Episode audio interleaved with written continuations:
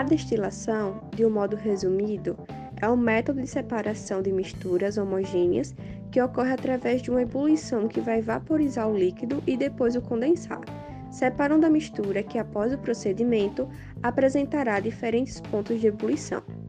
Existem no total dois tipos de destilação, a simples e a fracionada.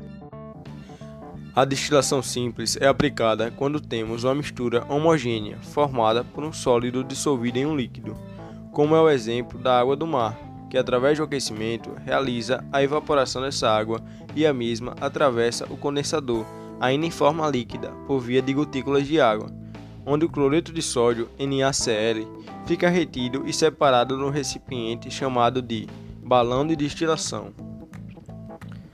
Deste modo, finalizando a extração do nosso popularmente conhecido sal de cozinha, os materiais utilizados nessa etapa são o suporte universal, equipamento metálico no qual prendemos um ou mais garras para apoiar um balão ou um condensador.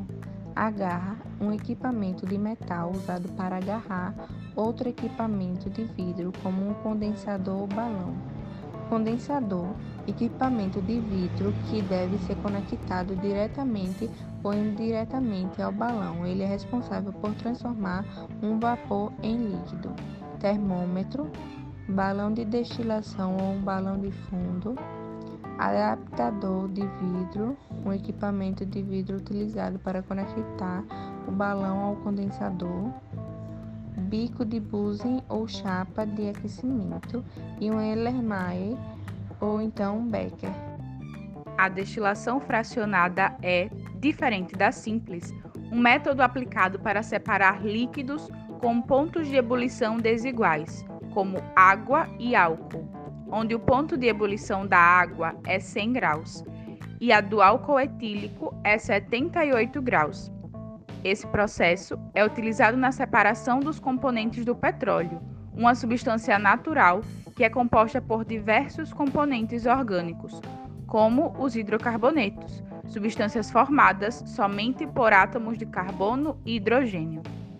Após ele ser extraído da natureza, é conduzido até as refinarias e ali começa a destilação fracionada, através do aquecimento em tanques específicos e apropriados onde o líquido de menor ponto de ebulição é separado até alcançar o líquido de maior ponto de ebulição, dando origem a vários subprodutos, como gasolina, querosene, óleo lubrificante e óleo diesel, sendo um método de grande importância socioeconômica. Os materiais usados nessa etapa são Balão de fundo chato, um equipamento feito de vidro onde a substância homogênea é misturada e aquecida. Chapa de aquecimento. Conectores são usados na conexão da coluna de fracionamento com o condensador. Coluna de fracionamento, uma coluna de vidro que possui várias esferas. Termômetro, condensador, suporte universal e garras. E por último, o fraso coletor.